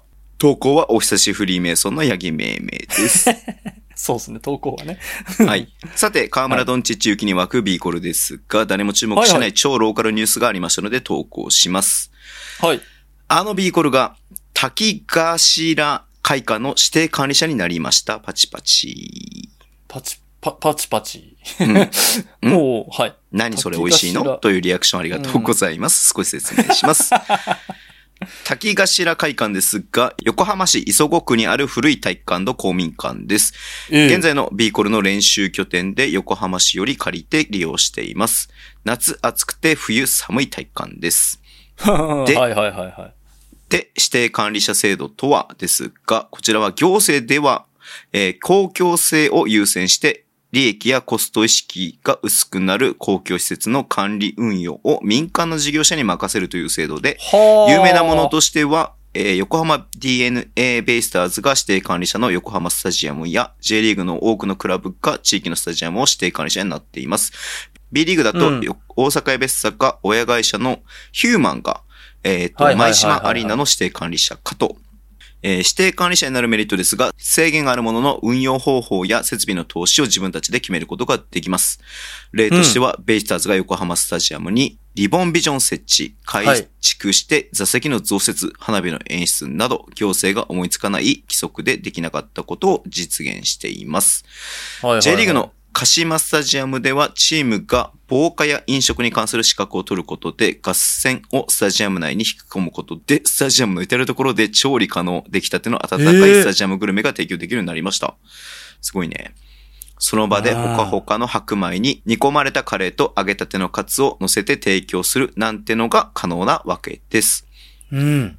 で、漢字の B コルですが、今回の指定管理者には狙いが3つあると思っています。えかなり妄想が入っています。その1、チームのために現在の設備をチーム優先で充実させる、ユース拠点としての活用、チームイベントを常時開催できるスペースの確保、そのう2ん、事業化。滝頭を皮切りに、横浜市内のスポーツ施設の指定管理者になることで、B リーグの会場運営ノウハウを活かし、え施設の運営やイベント自体を B コルとして事業化してしまう。うんまた、指定管理者は、え5年間で更新となるため、えー少なくても行政から5年間は潰れない信頼がある企業として認められたことになります。銀行などからの借り入れや、えースポンサー集めを有利に進められます。新 B1 の審査にも少し影響すると思います。うん。その3、ユナイテッドアリーナ。横浜市内の施設の指定管理者として経験と実績を積むことで新しくできる館内のユナイテッドアリーナの指定管理者になる。叶わない場合は国府の指定管理者になり、えー国府を夢のアリーナに魔改造する。以上、大変長くなりましたが、ビーコルにとって実はホットなネタだったので送らせていただきました。はい。推進なんとなく横浜スタジアムのある館内に作られるユナイテッドアリーナは DNA あたりが指定管理者になっているような気がします。ブレさん がなぜか主催試合をしている悪夢が見えます。というこあーあー、痛い痛い痛い痛い痛い痛い痛い痛い痛い。はあ。いや、お疲れ様でした全然知らなかったね、このトピック。うん、知知ったらなかった。どういうことえ、滝頭会館って公民館みたいな感じっすよ なんか、さ、その、昔、何年前それこそ河村拓也選手が、うん。ピーコロにいる頃に、なんか、その練習場にね、はい。やっと扇風機がつきました、みたいな、はーぐらいな感じのなんかツイートはなんか上げてたような気がするんで、その練習場としても、ちょっとなんかそんなに恵まれたところではないのかなっていうイメージなんですけど、ううんん。ただそう、おっしゃる通り、その指定管理者としての経験を積むことによって、うん。その新しいね、こんこのこ今後、えっ、と、わかるわかる。本拠地になる。るユナイテッドアリーナはい。のその指定管理者になるっていうのはいいことかもしれないよね。ただ、あの、ただほっとくわけにもいかんわけじゃないですか。指定管理者になったってことは、実績作るってことは投資をするってことじゃないですか。多分。うん。投資。なりました。うん。だ、あじゃそれだからうまく運用しなきゃいけないっていう意ですよ味ねでは投資だよね。うん、うん。そう、投資をするってことは、投資をする価値がある何かが、目処が立ったのか、あーそれともどうなのかななんか、うん。うん、なんか、本当に、経験って言ってもなんかせにゃ、ノウハウうもんたまらんし、うん自治体からの受けは良くないでしょうし、うん、なってみたけど何もなかったですよ、B コールみたいな風になったらダメなわけじゃないですか、自治体としてまも。あもちろんそうだね。ええだから何かをするわけじゃないですか。てから、ということは何か用に何かをするから、で結局たしか、滝頭会館を使って、ビーコルがイベントをやって人が集められるとか、そのうん、収益に結びつくとか、そういううんすごい単純なことでいいんじゃないのかなって僕は思うんだけど、なね。るほど。あれ、うん国府からは全然遠いんですよね、でもね。多あ、分。ごめん、ちょっとその辺は、僕その辺ちゃわんかんとない見でれすけてど見れてないけれども。うん。うん。磯子だから遠いよね。ですよね。磯子って書いてありますね。磯子ってなんか、あの、もはやなんか、静岡に行く途中にあるみたいなとこで海、しょ。海の、そうだよね海の近くみたいなイメージありますけど。だから、まあ、イベントができるっていうのは大きいかもしれないですうんね。うんうんうんうん。例えば、だから、なんだろうな。な、なんだろうな。なんか、結局、でも儲オフかシーってズンないところを儲かってるように収益化させられればそれでいいんで。そうですよね。それが一番指標として分かりやすいじゃん。うん。その会館を使っていくら儲けましたっていうのがさ。うん。ううんん。で、その、ここれぐらい儲けさせることうんうん。できましたんで、っていう実績をちょんちょんと細かく積んでいく。そうだね。まあ、だから、八木めいめいさんの話で言うと2番、事業化っていうところそうだが、うん、うんまあメインなんじゃないかなとは思いますね、そしたら、ね。評価としてはね。うん。ういん、うん。や、でも頑張ってるよね。まあ、いろんなうん。会場が、まあ、それこそ島根もそうだしさ、僕最近群馬に行ってるけどさ、すごくやっぱはり、いなんか皆さん熱心に、運運営の。人が、その、より良くしようってやってるっていうのをすごく肌で感じるから、うん。で、ビーコルのこれもそうだと思うしさ。うんはいはいはいなはんい、か、はい。やっぱ、ファンはさ、究極言っちゃうとなんか言いたい放題言えるけどさ、うんうんうんうん、そういう人たちの思いをダイレクトに聞くとさ、うんいや、頑張ってんだな。あの島根もね、アリーナの問題は間違間違いなくありますよ。うん。はいはいはあい。りますけど、でもなんか、うまくいくんじゃないのかな。バンナムアリーナできんじゃないのかなって思ったりとかするんだけど。ああ、バンナムアリーナ、いいですね。うん。バンダイナムコアリーナじゃなくて、バンナムアリーナだがいいよ ね、なんかね。そわうかりませんでもなんかね五感が。うん。その体育館がまだ新しいらしいんだよね。ああ、そうっすよね。うん。そめちゃう。めちゃだ綺か麗じゃらないなでんすか、あか、れ。そこにまた箱物を新しく作るのが、どうなのか、みたいなことを考えたら、もしかしたらちょっと移転するんじゃないのかなって思ったりとか。わかんないわかんない。こはれ、ういはいはいはいはいはい聞いた話じゃないよ。僕の勝手な妄想だよ。うん。だからうん、なんかその、ね、どういうふうに考えてるのか、まだは話聞けてないけれどもさ、なんか楽しみだなとは思った。うん。いやー、いい。まあでもこう、ぐいぐい来てる流れがね、B リーグに風が吹いてきてるんじゃないかなというふうに思いますよね。こういう話を一つ聞くだけでも。はい。はい。うん。よし。もうサクサク行こう、慎太郎さん。はい。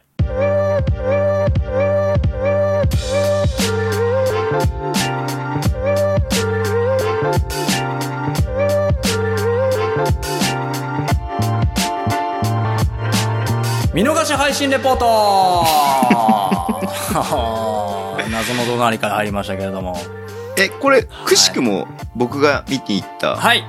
島根佐野マジック VS はいアルバルフ東京の試合ははいちょっと僕見れてなくて申し訳ないですけど、配信の中で、ズボンさんもこの中にいるんですねって何回か言いま した。はあい。そそうなんだねうんの試合、えー、接戦ながら非常にね、痺れ、痺れるいい試合だったんですが、えー、島根、佐野マジックがアルバルク東京に勝利ということで、えー、僕が注目するのはですね、オフェンス、ディフェンス、ちょっと今日はたくさんね、あの、島根のお話しさせていただいたんで、うんえっと、ちょっとね、えー2クォーターから、えー、2つポゼッションをピックアップして、これがやっぱりね、島根強かったよねっていうところをちょっと、あの、ピックアップさせていただきたいかなというふうに思っております。はい。聞きたいえー、まあ、本当はね、いくつか、もう、本当たくさんあったんですけど、うんまずは2クォーターからですね、抜粋させていただきたいんですが、えー、皆さん、あの、メモのご用意をというやつですね。はい。はいえー2月11日のお土曜日、ゲームうん1ですね。うんはい、の配信をさせていただきました。はい。えーぜひね、あの、私の配信にもみ、おまた遊びに来ていただけたらなと思うんですが。そうだねえーはい。えー、2クォーターの、えー、8分20秒ぐらい残りほいほいほいにちょっと合わせていただきたいんですね。えっとどっち島根のディフェンスえっと、島根のディフェンスでございます。はい東京は、このディフェンスにとにかく苦しめられたんです。うーんそうだね。前のポゼッションが、トラビスがポットアップしたところからショットを外す場面ですね。はい。そうです。こからのディフェンスですね。OK。スタそうーでトすしました。いザック・バランスキーがボールを持ってはいっい。て、はい。サイズのピックドをラッグリジェクトして、サイズがスリーポイント外で持って持っていくけれども、ボヤルキムが行って、サイズに渡したけれども、結果的にどん詰まりみたいな感じだったね。そうです。うん。今、サイズ選手が、ちょっとトラビス選手がかわいそうなファールはいはいはい。だったんですけど、はいはいはい、はい。全く崩せてないんですね、このドロップディフェンスに。そうだね。うん。はい。崩せてないですね。うんで、えっと、このディフェンス、このドロップディフェンスに対する回答っていうのが、ほぼほぼなかったんですね。あったはあったんです。あったはあった。えっと、だから、えー、アルバルク東京はスペインピックを対応することで、ドロップってやっぱり下がりながらなので、はい。スペインピックがめちゃ、ゃくちゃ効くんですね。それを、で、あの、リードを保ったりとか、ちょっとね、スペインピックも変則的で、スリップアウトするような、あの、本当だったらトップに抜ける形のスペインピックってトップに抜けるじゃないですか、あのスクリーナーの人が。裏からリップした人がストップ抜ける。それじゃなくて、安藤選手とかが、あの、逆サイドのウィングにスリップして直角にカクーンって曲がるような形で、うんえー抜けるっていうやつで、えーいい感じでね、2クォーターは耐えてたんですが、うん。それが、それもですね、徐々に読まれ始めてですね、あの、あと、えー、これの何が強いかって、オフェンスリバウンドをとにかく止めようっていう意思がすごく見えたんですよ。確かにそうかもね。うん。そう。絶対にドロップしておけば、ビッグマンを見失うことはない。うんうんうんうん。スリーポイント、ポップアウトで、スリーポイント打たれるならもうしょうがない。でもリバウンドには入ってこれない。サイズはリバウンドに入ってこれないよねと。うん。ロシター選手はリバウンドに入ってこれないよねと。なるほど。そう。なんで、これを見てたんです。これ、どこか忘れたんですけど、えっと、谷口選手、マイメンはいはいはいはい。が入った時も、あの、要はノーワンサイドで、ミスマッチ、うんカーク選手と谷口選手なんで明らかにミスマッチなんですけど、それを狙うために、あの、ノーワンサイド、要は、えっ、と、二人だけのサイドにして、ピックアンドロールを始めたんですね、アルバル東京は。うんお坂部選手だったかな、と。で、それで、あの谷口選手は一目散にドロップで下がったんですね。 はい。で、その後何したかっていうと、もう一目散にカーク選手を腕の前でこう止めてたんですよ。ほう。背中じゃなくて、こう腕でこう、うって止めてたんですよ。あの、ボールハンドラーがドライブしてるにもかかわらずですよ。うん。うん。それはもうハンドラーディフェンダーに任せたと。俺はロールとオフェンスリバウンドを防ぐ、カーク選手を防ぐぜっていうのがもうわかるんですね。うーん。うん。なので、そこをまず第一優先。オフェンスリバウンド獲得率、ちなみに東京2位なので、そこをまず止めようっていう意思が見えたディフェンスが、一試合通して見れた。うん。なるほどこんな感じですかね。うん。あそこでサイズ選手どん詰まりやったら、オフェンスリバウンド取れないですからね、あそこでは。そうだよね。なんうかん仮にあそこでショートコーナーあたりのペリメーター、決してサイズ下手ではないじゃん。うん、ないで、で打すつよ。こともできるっていう選択もあったんだけど、それ打っちゃうと絶対にオフェンスリバウンドいけないじゃん。そう、トラビス選手をかいくぐってオフェンスリバウンドは無理です。だそうだよね。うん。からもうそれで役割は終えてたんです。トラビスな選手るほど。そそそれが見えたかなっていうところ。で、えーじゃあ逆に、あのー島根のオフェンスで、えっ、と、うんアルバルク東京のクイックショーをずっとやってたんですけど、それをですね、徐々に徐々に、あのー攻略してきた。ベリン・ビュフォード選手が攻略し始めたよっていうところを、ちょっと攻略の兆しが前半に見えたよっていうところをちょっとご紹介するんですが、残りね、2分21、2秒ぐらいかな。島根のオフェンスですね。ベンチから作戦を携えた、ビュフォード選手が入ってきて、その後ですね。多分サイズのフリースローが決まった後のポゼッションかな。そうです。ペリンがエントリーからえトラビスにボールを渡して、ハンドオフで聖也くん。はい。もう一回ペリーに戻して、ニカとのピックに、クイックショはーい。で、おー、なるほど。なるほどですよねこれ。めっちゃ記憶にあるわ。これさ、このポゼッションだけじゃなくて、他のポゼッションでも何回かあったね。その通りなんです、うんここをピックアップしただけなんです。うん。完全に攻略してますよね。そうだね。はい。はい。一番やられたくないもんね。その、そうなんです。ニロカのール前のパディフェンスス。そうそうそうそうそうそうそそだよねうそううそうそうそう。あの、なぜサイズ選手がクイックショー出れるかって腕が長いんで戻りながらパスカットをできるっていうところがうんあるんですうんね。うで、んそこに全幅の信頼があるがために、あのーすえーアルバク東京は、ロー通面サイドタグというディフェンスをしますね。あーはい逆サイドの、えーディフェンダー、二人いるディフェンダーが、ロールマンに対して、タッチ、タッチしていく。いいよここで言うと、お坂部選手、ロシター選手が見て、見て戻ってるみたいなところですね。はいははいい。はいそれをかいくぐるんですね。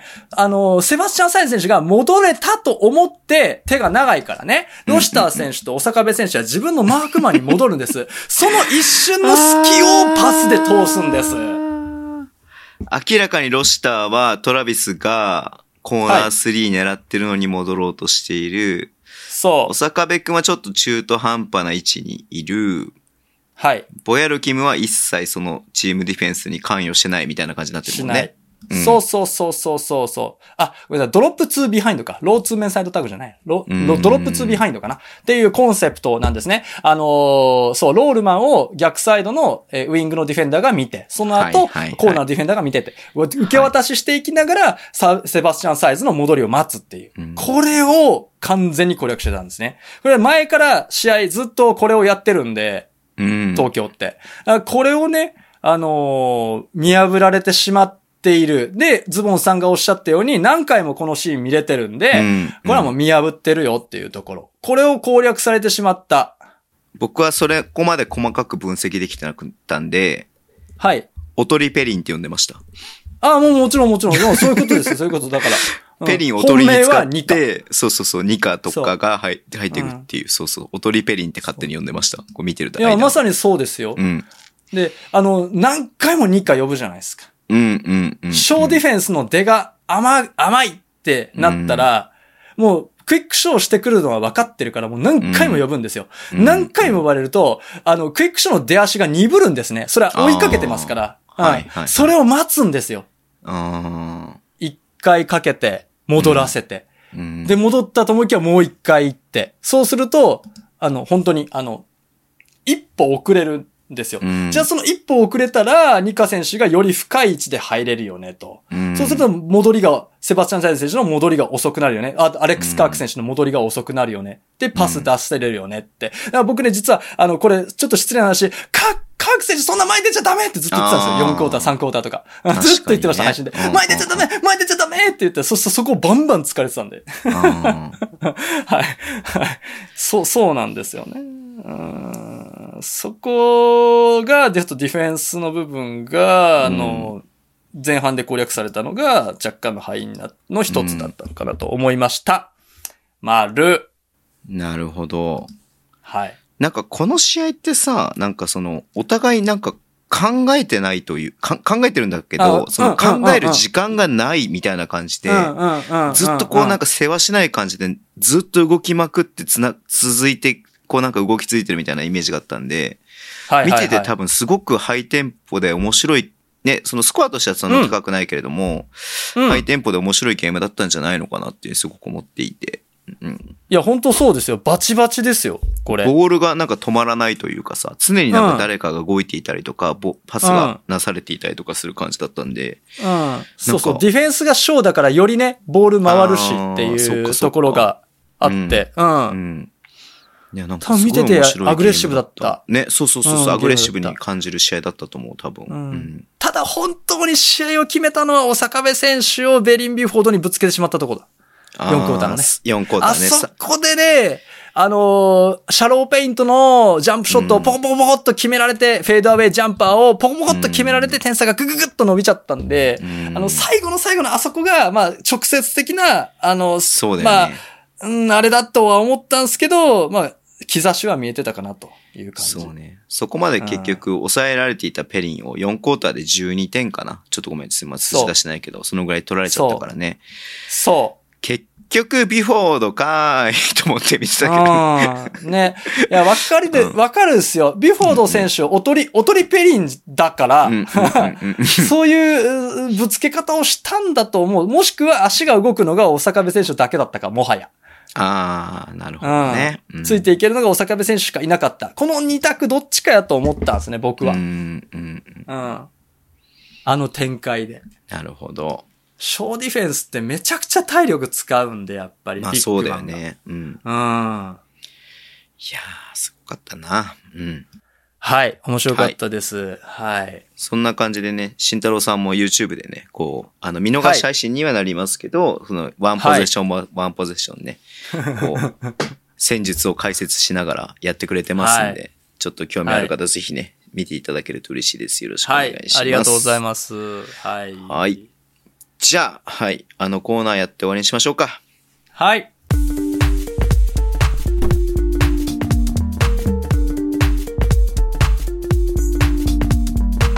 ミステリーコーナー来たねこれねいやー、なんか久々に長くなってるね。ごめんね、本当に。いや、全然全然いいと最思いま近1す。時間ぐらいで終もわうってたんだけど、はい。そうですね。今日は1時間半ぐらい、やっぱりあの、ぶらり途中下車の旅があはっい。たんで。すいません、はいい。。っぱい話しちゃった。うん。さあ、今日のミステリーは何でしょうか、言いますね。じゃあ、やっぱりね、ここかなと思います。はい。うん。ちょっと彼呼んできますね。はい。お願いします。来たね出雲いい今回の都市伝説の舞台は、出雲歴史の表舞台から忽然と姿を消した古代王朝が存在するんだよねへえ。それが出雲王朝おい。いい出雲の地域に古くから伝わる旧家の言い伝えによると日本で最も早く王朝を築いた一族それが出雲族この出雲族は一体何者だったのかいいここである国と一つにまとまるんだよねいいもう歴史がひっくり返るからねその準備と覚悟をお持ちなさいって話いい信じるか信じないかはあなた次第ですえ出雲なんだ、今日は。はい、今日は島根スペシャルということで、あの、ボクサーの時にもね、出雲の話をちょっとね、あの、させていただいたんですが、出雲王朝ってのが昔あったよーと。で、うんえー本来今ね、あの、出雲大社ってそもそも今24メートルの本殿はい。なんですね。うんめちゃくちゃでかいんですよ。ただ、実はそれよりももっともっとでかかったんじゃないか。出雲大社ってもっともっとでかかったんじゃないかなっていう話があって、それがなんで、あの、まあ、ちょっと前回のお話おさらいみたいな話なんですけど、そんなこと言ってるのかっていうと、あの、渦の柱っていううん。ね、渦の柱っていうのがあって、それが何かっていうと、3本の柱。あの、直径1メーター40センチレベルの3本の杉の柱を束ねた柱っていうのが発掘されたんですよ。へえ。うん。で、こんなでかいものを建ててるっていうことは、今の本殿の断面積、あの柱の断面積の5倍あったんですね。ほう。っていうことは、神話では、えー、っと、高さが確か、えーっとね、100、なんだっけな、48メートル、もっとか、97メートルあったって言われてるんですけど、うんそれもあながちと、本殿のうん。高うさ。ん。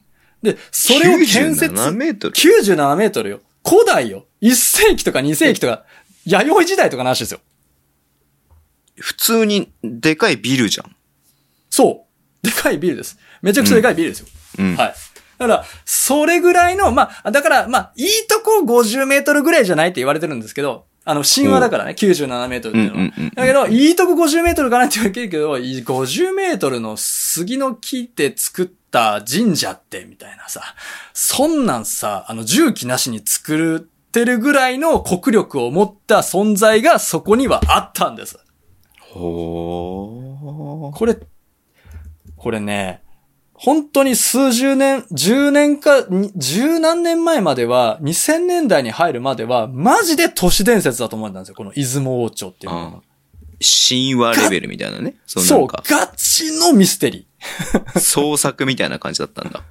そう。しかもその、もう忽然と、もう形跡が全くなかったから、なぜなら。 ああ、なるほうど。ん。で、それが伝わってるのが、しかもあの、あの、出雲の旧家。旧家っていうのかはいなはいあはいはいの、古い家と書いて旧家ですね。うん。そこで、あの、出雲に、古代日本において、出雲に存在していた集団の言い伝えが残っていたんですよ。最も縄文時代に日本で最も早くできた広域広域の統一王国だよって、出雲族って人たちが作ったんだよっていうのがへ、ーあの、言い伝えみたいなのでしか残ってないんですよ。紙とかないし。うん。うん。うん。うんまあそうだよね。ね。うん。はい。これを伝わられていたっていうところなんですね。で、これ、じゃあ、はい、そもそもさ、出雲大社というね、まあそのは、い、神が祀られてますよといううん、土地なわけじゃないですか。そうですよ。でその習わしとかもさ、やっぱ僕はしはい詳しくは知らないけど、あるわけじゃないですか。ありますよ。まあ、そうなった時にさ、それ以前の話とか、それ以前うのことが、こう、あるっていうのは、なんかすごく当然な、なんか流れなのかなって僕は思ったりとかしちゃうけどね。そうですね。うん。はい。だからすごくあなんのか納得できる感じはある。うん。もともと神話としてゆかりの深い場所ですね。スサノオノミコトが降り立った、うん高間ヶ原から降り立った場所っていうのが、このね、あの、島根県うん。のところになってて。だから、これこそ、なんだっけ、えっと、すがすがしいなーって言ったところから、確かすが、すがっていうへえ。地名になった。スサノオが言ったからそういう地名になったっていう言い伝えがある土地が島根にはあるぐらい、スサノオの御事と縁が深ういんところうんなんですね。まあだ当然スサノオマジック。だからスサノオマジックなんですけど、そう、神話の世界で息づいている地域なんですけど、そこのね、うんまず、あの、何者、出雲族っていうのが本当にまず存在したのかっていうところと、何者だったのかって話させていただくと、えっと、うんあの、出雲って、あの、竜田様、竜の蛇と書いて、竜田様っていうのをお祭りしているへえ。んですね。。うん。うんで、、えっと、もともとね、神様の先導役と言われてた竜田様なんですけど、えっと、扇のような尻尾を持つ蛇。うんうん。ね。これが、え出雲の、えっと、佐田神社とか、えー、なんだっけね、えー、その、他の、えー、二宮。一宮じゃなくてね、出雲の一宮じゃなくて、二宮の神社でも、あの、神有祭ですね。という儀式で中心となって奉納されるぐらい、あの、信仰されてる竜田様、蛇の神様。うん。なんですね。で、これはまあ、いわゆる、竜の信仰、ね、竜神様を崇めてるんだっていう話で、じゃあ、竜田様っていうと、道を案内するんですね。つまり、道祖神なんですよ。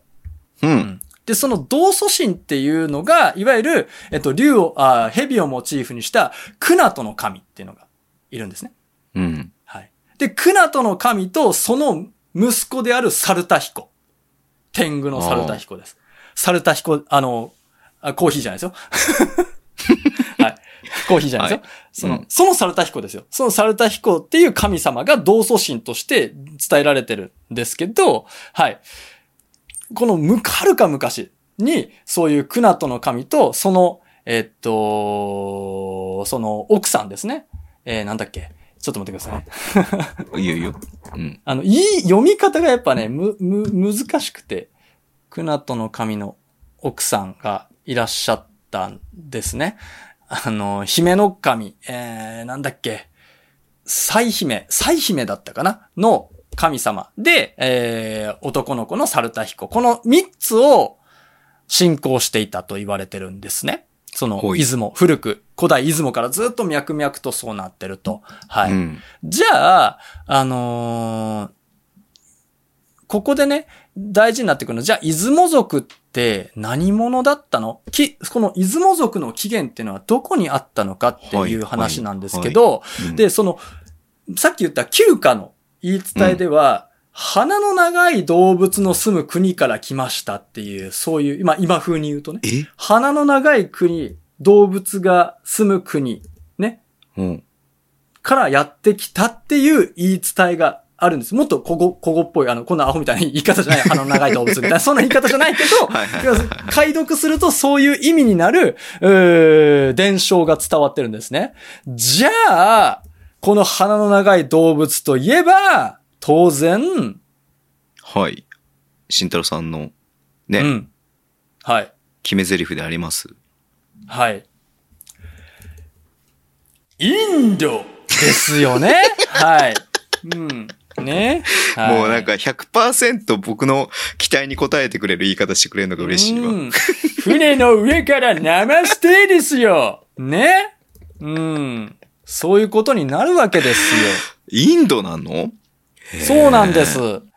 で、これね、おもろいのが、ここにね、その、インドのパティ川っていうところがあるんですね。はいはいはい、で、そこに、クナ族っていううん。一族が住んでたんですよ。クナ族ではすいよ。。はい。はい。はい。ははいい。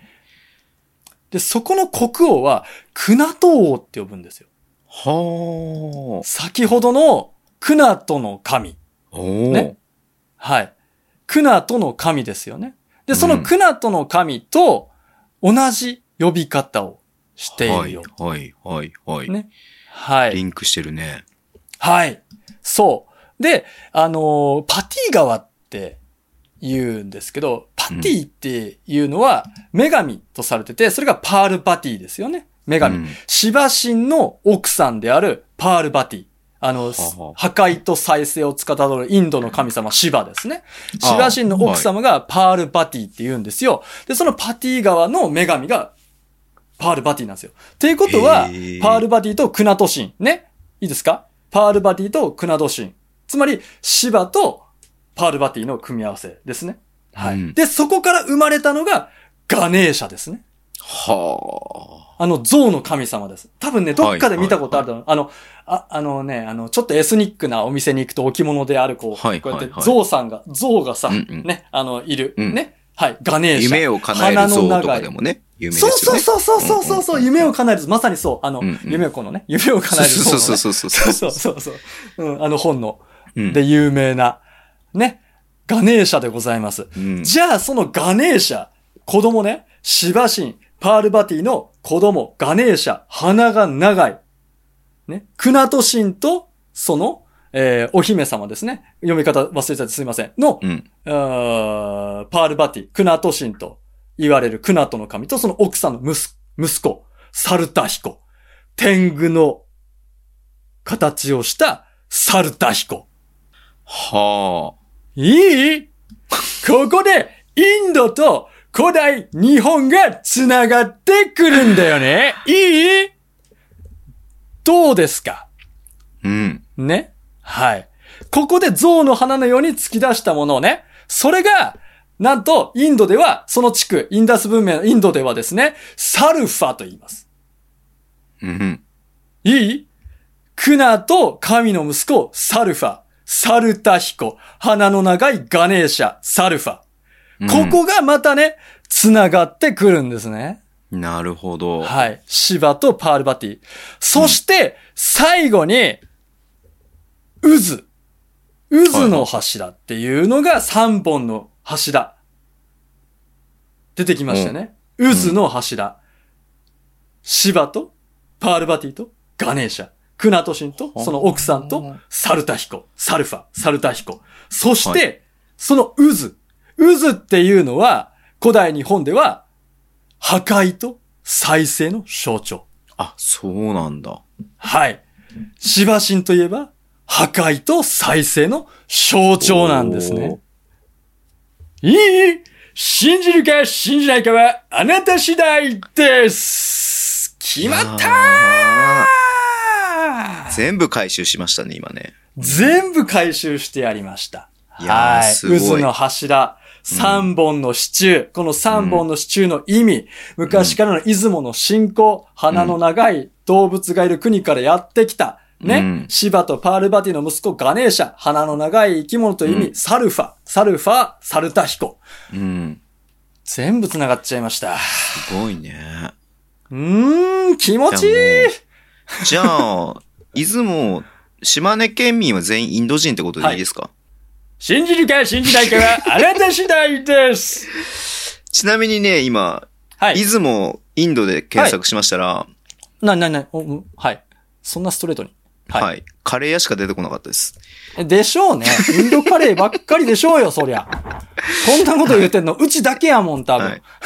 ちなみに、えっと、クナトシンの奥さんがですね、才のは神だそうです。才のあ神。、やっぱ、才の神か。うん、はい才の神ですね。奥様あはの才の幸神と福言いのます幸に神と書いて、才の神というお名前です。はい。そうですね。はい。うんなパールバティですね。すごいなうん全然そういうこと知らないね、僕は。そう。なんか、日ユ同祖論って結構、有ああ、名だと思うんですけど、なんだっけ、うん青森県がヘブライ人みたいな。そうそうそうそなうそうんかあるそようねそうそういうのねそうそうそう、うんうんあるあるキリストの墓があるとか。キリストの墓があってね、なんかあそののー、お言み葉こしも、がね、アーそク、うん、なんかリンクしてるとかね、なんかあるよね。そう、八景を。を居残ったとか、うんうんうんううんん。わっしょいわっしょいみたいなのが、ヘ結ブ構そういラうイ語のと一緒聞だきよみまたすいよな。ね。そうだよね。そう、うんヘブライ語で、そう、なんか日本語がリンクしてるみたいなの結構聞くよね。うん。そうそうそうそうそうそうそう、ね、あの、ごぼう性があったりとかね、そういうのがあったりすると、うずまさなんでうずまさなんみたいな話とかね、ううんううんんうんんううんんヒッタイトの、だよね、まさってみたいなところがあったりするんですけど、それ以外にも、インドからもね、はあ。そういう伝説があるんだよ初めて聞いた。へえ、うん面白い。面白いでしょ、うん。うん。ちょっと、ちょっと、 なんか、むち、ちょっと考察的には無理があるところもあるかもしれない けど、でも、まあね、うん。うん。そう。でもさ、じゃあ、これ、 これ、なんかちょっとあれ、あの、これ話すかとか迷うんだけど、じゃあなんでさ、忽然と姿消しちゃったのこの文明って思うじゃないですか。あすげえ思うね、それは。んだけすごく。かったのにね。うんうんう。なんかそれは、どうやら、なんかね、連立政権だったらしくて、はあ。出雲が。だかはいら、はい。結構内輪もめがひどかったらしいんですよ。あで、そこに奈良から鉄器を携えた大和朝廷、あ。大和の国がやってきて、そしたら、ら確か、出雲の一族が、あのーい大和の国と手を結んだそうなんですよ。うん。うん。で、無駄な血を流す、うん、うん多分、かなり熾烈な争いになるから、無駄な血を流さないように手を結びましょうん。う。あのー門下に下りますから、なるほど。ねあの、手を結びましょうって言って、出雲がそのまま残った。だから、地名も全部出雲っていう、出雲一族っていうのが残って残るっんだたまま、そう。う。あの、現在に至ると。うん大きな争いをしたっていう歴史うもん伝聞も何か書物も何もない状態で出雲という名前がなぜか残ってるっていうのはそういうことやったんじゃないかと言われてます。うんなるほど、なるほど。そうまあそうだそようねそう。そこで争っちゃったらね、それ、名前すら残らないぐらいね、うん。消されちゃう可能性もあっただろうかね。そうそうそうそうそうそう、うん可能性もある。ただ、所領安堵っていう交渉というかね、まあ、あの、条約、同盟みたいなもんですかね。を結んうでん、ね、なあるほどの、参加に入ったという感じかなと思います。へー面白い。ううんん。うん。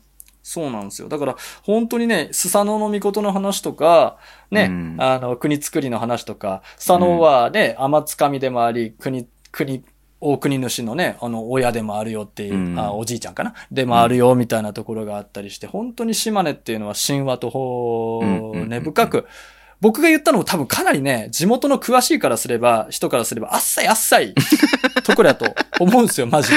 まあでも、はい僕は全く知らなかったから、全然それはそれで面白かったですよ。うん。うん。そういうロマンがありなが、を感じながら、こう、出雲大社にね、もう一回行ってもらえたらなとうん。思っております。はい。ありがとうございます。ありがとうございます。ははい。い。よし。じゃあ長かったですけど今日は終わりにしましょう。はい。お会いしましょうあー、そうか。はい。えー、どっちにしようかな。どっちにしようかな。うん。まあちょっと、えー、お嬢を続いてるんで、ちょっと、あのー私事で大変恐縮なんですけれども、ほい。そうですね、1歳5ヶ月になる娘ことお嬢がおりまして、はい。私を呼ぶときだけ、ペッペーって呼ぶでおなじみのお嬢なんですけど、なんか、呼び方がまだ定まってなくて、私の呼び方がですね。うん。うんあの、なんやかんやあって、何週か回って、もう最近はもう、ペイペイって呼ばれるようになりました。いや、そらね、あなたにとっては私はペイペイみたいな存在かもわからん。でもな、それさ、面と向かって言うたらあかんのちゃう ?See you guys! 昔はね、ATM みたいな表現しましたけども、今はもうペイペイなんですねも。うペイペイだと。はいなんかペイペイだという話でございますよ。うん。はい、ありがとうございまし た。 ありがとうございました。